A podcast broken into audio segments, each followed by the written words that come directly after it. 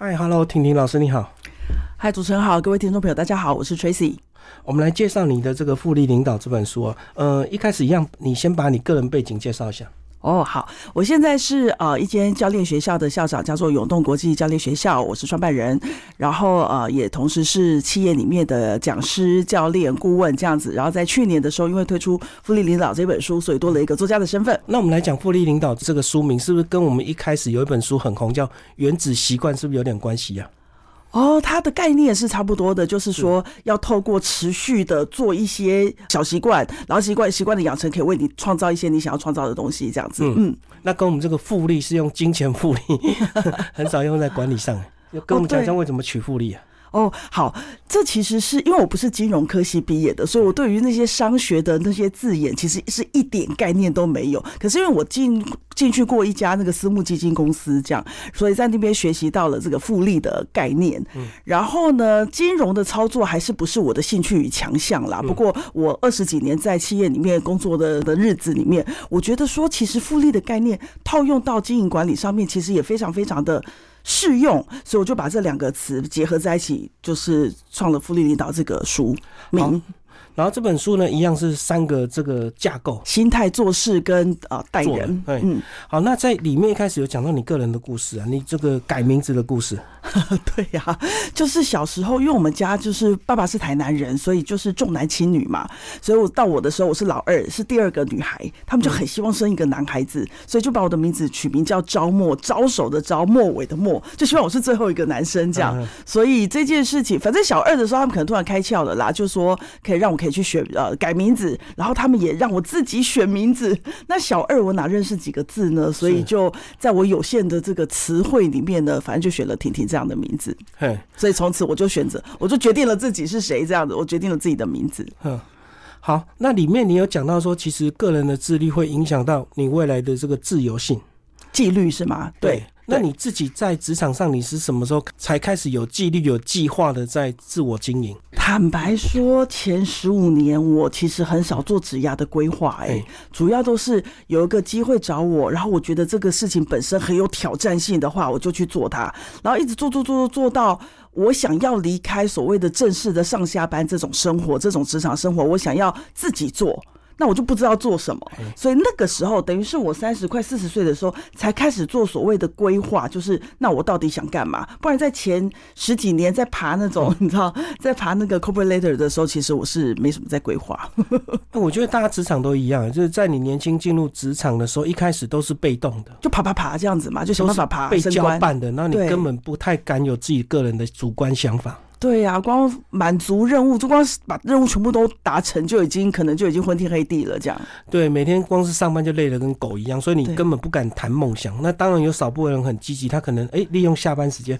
所以过去是不是也有些书就说，哎你的成就大小是跟你这个下班怎么利用是有关系的？讲的很有道理，对不对？可是说真的，我那时候每天大家都做到，就早上八点出门，晚上十一点回家，下班之后根本没有想干嘛，就只想睡觉。嗯，就已经心有余而力不足，就对。对对对。哦，不过话又说回来，当我开始想要。呃，开拓我的第二人生的时候，那当然就还是得很有意识的运用下班的时间或周末的时间去做各种各样的学习，才有办法累积一些嗯，这个叫底气，让我可以做我现在做的事，也是经过很多学习。嗯，所以还是会想尽办法，对呀，榨出一点时间。就说时间跟乳沟一样，是挤挤挤就有。所以你那时候有比较积极去学什么样的一个科目？当你开始对自己的未来有一些想法的时候，哦，就是我有发现，我好像在。呃，诱发应该说激发他人成长的这个部分是有一些有很大的兴趣，且有一些天天分嘛，反正就好像是是我喜欢做的事情。然后，那我大概盘点了一下我的一些强项啊，那就是大概知道说我可能还是会以助人相关啊，或者是张开我的嘴巴就对了。那我就去做，我就学了教练，还有各种就是比如说 NLP 就是一个神经语言程程式学，就是去了解大脑怎么样的运作。所以大概都是这种呃比较理解人的意识层面跟呃潜意识层面怎么运作这样子相关的技能。好，那在第一个章节里面，这个心态篇呢，其实有提到潮间带的这个实力。对，那其实跟我们大自然现象是有关系的。对，这其实是出去玩的时候得到的一个灵感呐。哈，就是你知道潮间带就是潮海浪、海洋跟陆地接触的那一那一条带，那一条那个区域叫做潮间带。然后潮间带里面的生物要能够存活的话，它们需要具备非常特殊的一些生物特性，比如说要抗高温，嗯，然后要抗就是要低低含氧量，不然他们会呃一整天会有一半以上的时间是被。泡在水里面的都呼吸不到空气的这样子，所以他们就养出一些很特别的呃，你知道生存生存的特性这样。所以我后来也是一样，把它套用在领导管理这件事情上，我就会觉得说啊，我们人啊，或者是身为主管的人，我们要带领我们团队，你知道冲锋陷阵，我们到底能不能研究出，要么你是开公司，要么是带团队的，我们能不能够研究出我们这个团队或我们这个公司需要拥有的？特殊实力是什么，才能够使我们在我们相属的，这在我们属于的这个朝鲜带里面可以活得很好？哎，这个就跟那个住在这个两国边境的这个人民一样啊，这个他可能两国的语言他都要会讲，因为常常常来来回回做生意，对不对？真的。然后两国的这个法令法条都要很熟悉，这样子。我们是出个门去外县市上班，他们是跨国去上班，这样子。过一个桥可能就到这个邻国去，然后就做生意这样子。对。那在第二篇这个做事篇，你就讲到一些例子啊，这个呃如何放香屁 展现自己的努力，哎，这个例子还蛮好玩的。对，放香屁就是好像有点粗俗了哈。可是我真心觉得，就是我们都听过一句话，对不对？就是你如果做出成果呢，你放屁都是香的；你做不出成果，你讲再再大道理都是放屁。这样，我很我很年轻的时候就体会到这个道理，所以我就会觉得，我大概二十几岁的时候就一直常常。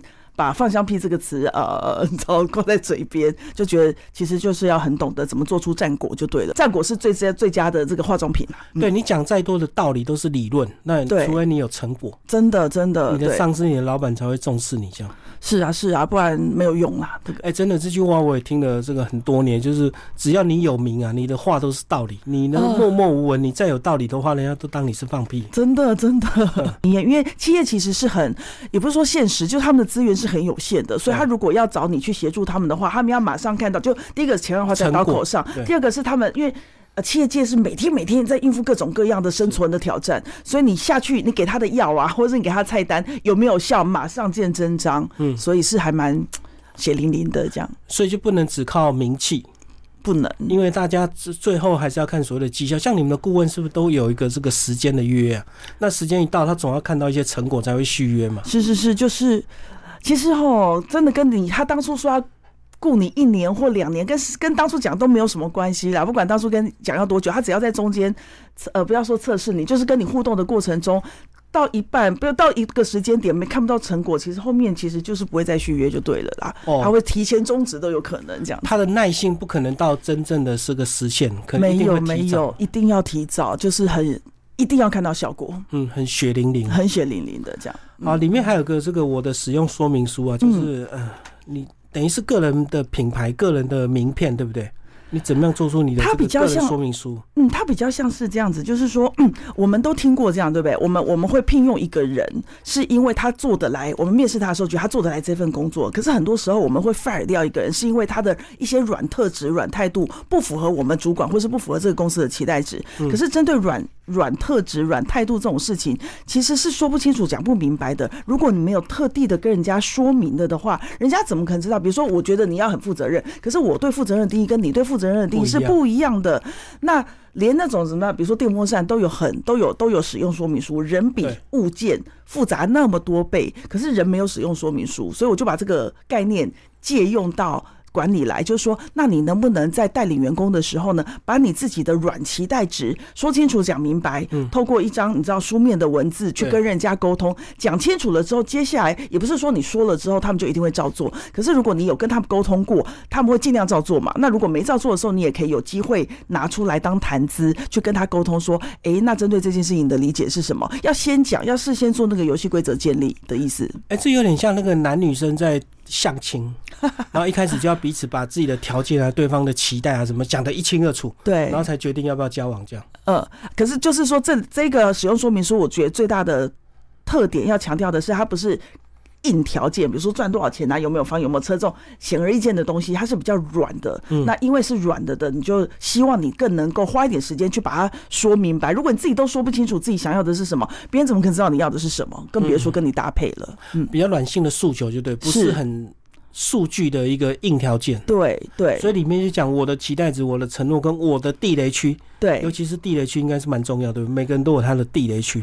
对这个我就说明一下，一开始就先讲一下啊，我的期待值嘛，对不对？我总是可以说清楚，说我在带领团队的时候，我们怎样协作比较有效啊？那就是叫你配合。那你要敢要求，第二块就是，那你要敢给啊，不能只有要。所以要完就是要完我的期待值之后，就是要要讲我的承诺，很愿意啊，就是教你啊，或跟你对话这样。那接下来就是地雷区，可这里有个重点，就是说你在讲期待值跟承诺的时候的数量一定要比较多于你的地雷区，不要你在讲承诺的时候讲一点，然后讲地雷区讲出十点，这样动不动人家就踩到你的地雷，很。很难配合这样子，所以地雷区就是的确可能会有一两件事情是，人家只要一碰到，整个就断片，整个就是无法思考，会陷入一个无效区。那不如就一开始的时候就跟人家讲清楚，说这里拜托大家彼此尊重一下，不要踩这个地雷。这样，那也不是说你踩呃，你你你写出来，人家就一定要赶紧婆婆塌塌，一定要配合这样。可是至少你有先沟通，先说了，先说，至少可以降低那个次数嘛，就不用每次被踩到，然后又不好说，先说在前面。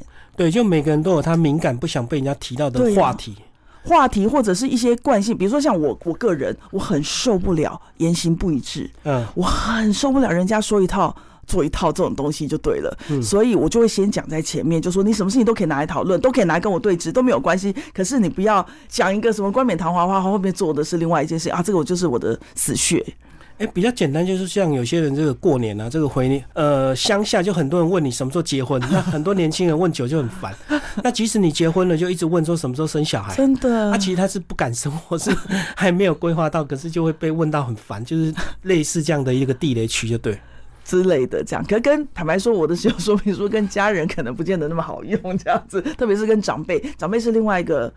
星球的生物，对，就你讲他还是照问，反正三姑六婆，他没有，他没有管你的这样，所以同事之间还比较好沟通啊，有机会沟通，因为公司是有一个游戏规则的嘛，比如说公司是最大公约数就是公司的目标，所以大家都得想办法实现那个公司的目标，它是有一个，它是有有机会达到共识的这样，所以个人私事本来就不该问，可能是不同的情境啊，哈，嗯，好，在里面有讲到说，哎，跟。别人对话并不一定等于沟通，嗯，就是你讲多少话是要以对方听进去多少为主，而不是你讲多少。对，有时候我们都觉得说，哦，我自己说的很清楚，可是不重要，重点是对方听得多明白。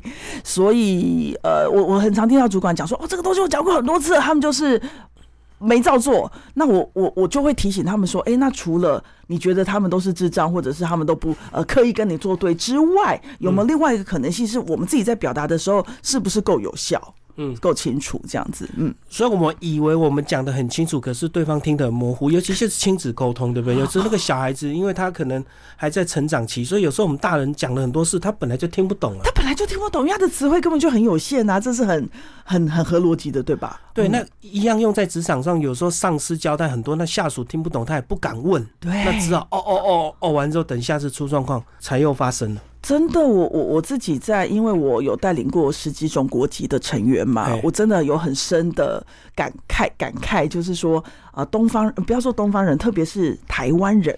在台湾的年轻人在职场上真的不太敢问诶，敢问的真的是很少的部分。可是你看，同样是年轻人，在呃什么什么新加坡人、香港人、大陆人都很愿意表达他们的懂或他们的不懂。可就是台湾人都啊那点点嘛那，就是你有你其实也不知道他懂或不懂，这样懂也是没什么反应，不懂也是没什么反应，这样。其实我过去有这样的一个经验，而当下那个不敢问，是因为你很怕你问的有点在像挑衅。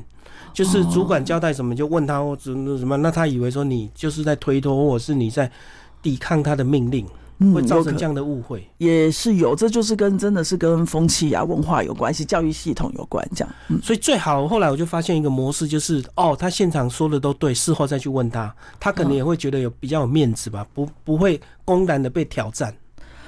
所以我觉得沟通，所谓的沟通技巧，真的是个双向。不要说双向，就是每个人、每个工作者都应该要持续精进自己的能力的部分。这样不是只有老板要精进他的沟通技巧，因为有一天我也可能变老板了。那我即便是受雇者，我也应该要去学习我怎么样跟老板的沟通，老板会更容易。Get 到我的痛点，或者是我不明白的地方，这样子。因为说真的，假设老板带三十个人，难道他要啊巨细靡的去理解三十个人的痛点吗？也不容易。我真的有痛苦的话，我自己要懂得有效的表达出来。所以我觉得这是双向的啦。嗯，好，那在最后一篇讲到带人篇，那你自己个人职场最高也曾经带领百人以上的团队，都快三百个人。嗯，最后的工作吗？最后嘛，倒数两两间都是这样子，就是大概两三百人的团队，嗯，而且你刚刚有讲还跨国籍是吧？嗯嗯，大概十几个国籍这样，嗯嗯，所以你那时候一开始做领导顺利吗？我一开始做领导顺利，没有人一开始做领导就会顺利，一定有各种 地狱来的访客这样，所以呃，我不知道别人看也许觉得算顺利，可是我自己当然觉得还是有很多很多苦头啦。不过我因为我非常的很很我很热爱学习，所以我觉得很多我。想不明白的事情，我就会一直大量的，但我的学习是包括问人请教、找 mentor，所以我就会透过大量的学习去加速我能够处理某些情境的速度。所以内心还是有很多挫折，但是别人不一定看得出来。这样是啊，因为。在公司，因为我大概三十二还三十三岁就当总经理了，然后那时候那时候比较早，然后就想要跟一个，就是啊，我 hold 得住，我可以的，所以会会想要跟一下。可是事实上回家，你知道，都心里在流泪啊，这样就觉得说，天哪，这到底是要怎么处理？嗯，很多女生会这样子，职场很坚强，回家就爆哭，因为可能还是有时候有时候会被男性 比较压榨这样子。对，就是各种狗屁倒灶的事情。然后我经历过十几种国籍的版本。啊，里面有讲到这个贵人不见得会用你期待的方式出现，所以贵人有时候也会是仇人。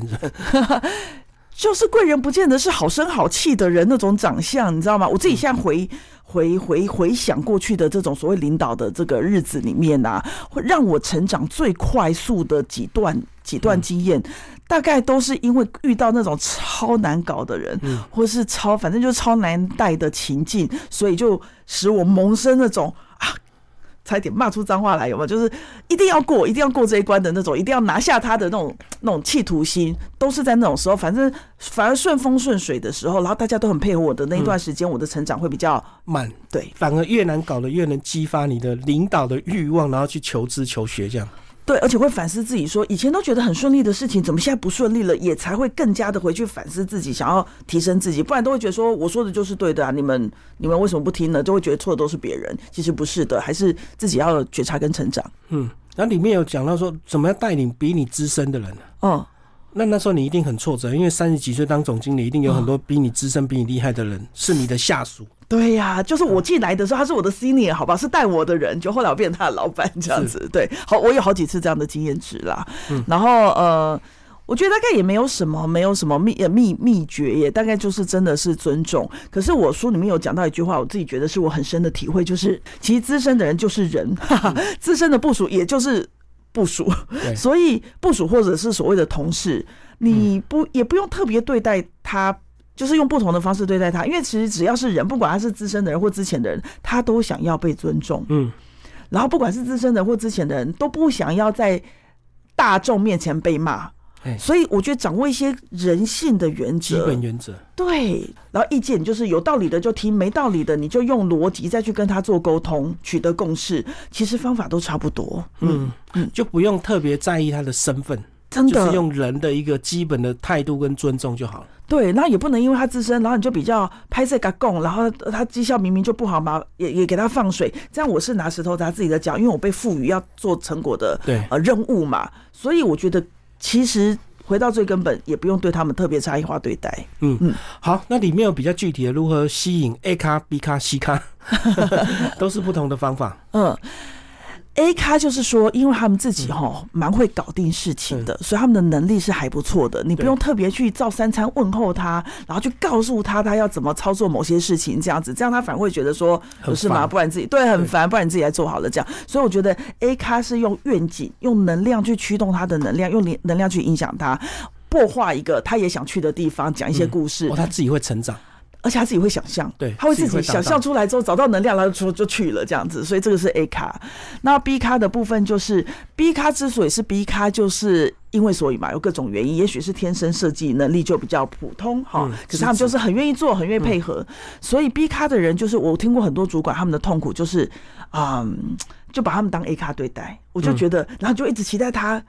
要做的好棒棒，可事实上他就是只能做某一个权责范围里面的事啊，比较苦干实干型的，苦干实干型的。所以我自己对于 B 卡的想象就是，大概都是我不会想象太多他是多棒的人，可是所以就会去发掘他每次，因为我没有太高的期待值，所以只要发现他又会这个又会那个时候，我就会一直加分上去。可是有很多老板是属于所谓的扣分型主管，就会是一开始就把你想很棒，跟你面试的时候觉得啊你好棒棒，你可以解决我所有的问题，就一下子觉得他做不到，预期太高，预期太高就会一直扣分，所以我觉得这个是。带领 B 咖的一个重点叫做加分型主管，就期待值不要太高，慢慢加上去这样。然后 C 咖就是呃 C 咖就是说要给。你要知道自己的那种所谓的可承受的程度。嗯，如果在这个可承受的范围之内，你该做的都做了，想办法做，你不能什么都不做就把他踢走。可是如果你该做的都做了，然后最后彼此是甘愿的，那其实就是祝福他。对他会自己走。呃呃，他会不会自己做？反正就是祝福他，说他不能在我们这边发光发热，他有可能在别种别个别的舞台发光发热啊。所以。哦，我觉得这个部分其实也不用有太大心理负担呐。嗯嗯，就是你自己能够最停损的这个底线就对。对，如果做到了，真的不行就算了。因为我们不代表我们自己啊，我们代表公司的某一个角色啊，所以还是要考量到公司有限的资源。哦，除非你是家族企业，可以无限的容忍。有时候是因为自己的小舅子、自己的干嘛，然后只好容忍他，一直让他走，请不走。是，第一本书一定会写了很多自己个人的管理经验。过去对啊，其实我两本书都是啊，一定是借由自己的怎么讲经验值去写出来的东西，就比较我觉得比较真实啦，然后比较有有有力量这样子。嗯，好，那这本书是去年那时候疫情期间，然后你今年又出版了另外一本书，是第二本，是刚好解封之后，你觉得这一年前一年后你自己的心态有没有什么样的转变，或者是你在做企业的培训有没有什么差别？哦，疫情期间最明显的差别，当然就是那时候所有的课程，我要很加速自己的那个。数位化嘛，全部都变成线上课程。不是有个笑话，你可能也听过，就是说我们要使一个企业转型最快的，不是什么 CTO 技术长或者是 CEO，没有最快的就是疫情，就使这间公司瞬间数位化。这样，我觉得我也是。我本来就一直觉得，所以我实体讲的好好的，没有什么，没有什么规，没有什么准备。后来就瞬间，瞬间会这样子，各种学习之后就瞬间推出线线上的啊，不管是教练或是那种就是线上的课程版本这样。那现在呃开放了之后，就是。怎么讲？又回到正常的生活之后，就一切就回到本来的样子啊！嗯，最后总结这本书，你在里面有提到一个英文单字，就串联这本书的一个重点是英文字的 “and” 嗯，就是我们就做一个串联的人嘛，是这样子吗？and 是一个观念的选择，就是说，我觉得我们都太长哦，可能大家小时候被灌灌输的太好，都有那个叫做什么鱼与熊掌不可兼得，人不啊，人不要贪心，就很二元化的思维。然后就我后来越长越大，我就会觉得说，没有啊，为什么不能兼得？我不能明白，特别是女生，其实真的有很多时候，你应该听过，就是说，女生好像只要是事业心很强，我身边很多事业心很强女生，大家都离婚呐，或结不了婚。对，那如果你选择家庭，好像在工作就。就上就不能太操，不能选那种一直要加班或一直出国的工作，就是这种二二维的思源思维，我觉得蛮可惜的。这样，所以我后来就一直在倡议说，没有，你要先相信 end 是可能存在的。我就是工作也要很精彩，家庭我也会过得很好，孩子关系也会很好，我就是什么都想要。不行吗？这是我的人生，我难道不能想要这样子，什么都想要吗？那我抱着这样的观点的话，你才有可能去想出，那我大概要怎么做才能够实现这样子的日子？如果一开始就觉得这是不可能的，那我就不会去想出可能的解法了。哦，就不会找出方法。对对，所以这个是我觉得我一直很想倡议的 end 的观念。哦，所以一开始大家都比较认命嘛，就觉得好像我们人生好像就只能二选一。对呀，好像你什么都想要，就是个贪心的人这样。可是我觉得这跟贪心真没什么关系，就是我想要各个面相都圆满这样子，比较圆满。嗯，所以女生是最明显了，女生的职场跟家庭啊，或者是说职场跟生小孩的关系这样。我觉得这是比较大的挑战。可是其实这种各种各种大小决策在日子里面是。非常多的啦，其实男生也是有的啦。你会就会觉得说，好像男生就什么男儿有泪不轻弹呐，好像是一个很爱哭的男生，或是比较感性的男生，他就是个我不知道脆弱、懦弱或什么比较弱，对弱者。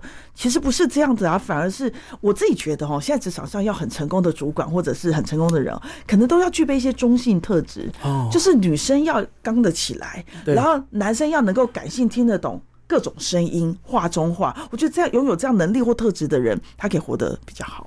就男生要柔一点，女生要硬一点。我觉得这样子就两边的两边的资讯都能够掌握，嗯，就不需要那么极端了。对啊，对啊，就不用是我们以前那种预设立场，小孩小女生一定要喜欢粉红色，小男生一定要喜欢蓝色，有没有？就是很很框架了。对，有时候我们送礼物，我们就自动自动帮他选好了。他是女生，一定送个红色、粉红色。对啊，嗯嗯，所以这本书其实呃。对比你现在的一本书，其实两本它还是有这个互通的一个地方，对不对？是，就是互通的，其实就是其实就是这个复利的概念。第一本书、第二本书都有复利的概念，就是简单的事情重复做就会有力量啊！你不做就什么事情都不会发生。我第二本书叫做《敏感度领导》，也是这样。敏感度我可以讲完，你看完各种书籍，看完了之后你都懂，脑筋都懂。可是你只要不做的话就没有用，就是这样子的功力你是无法拥有。这这这种能力是无法为你所用的，这样。嗯嗯。好，其实我们的婷婷教练还是个译文少女，对不对？你在里面有讲到说，其实你本来是一个法文的一个这个。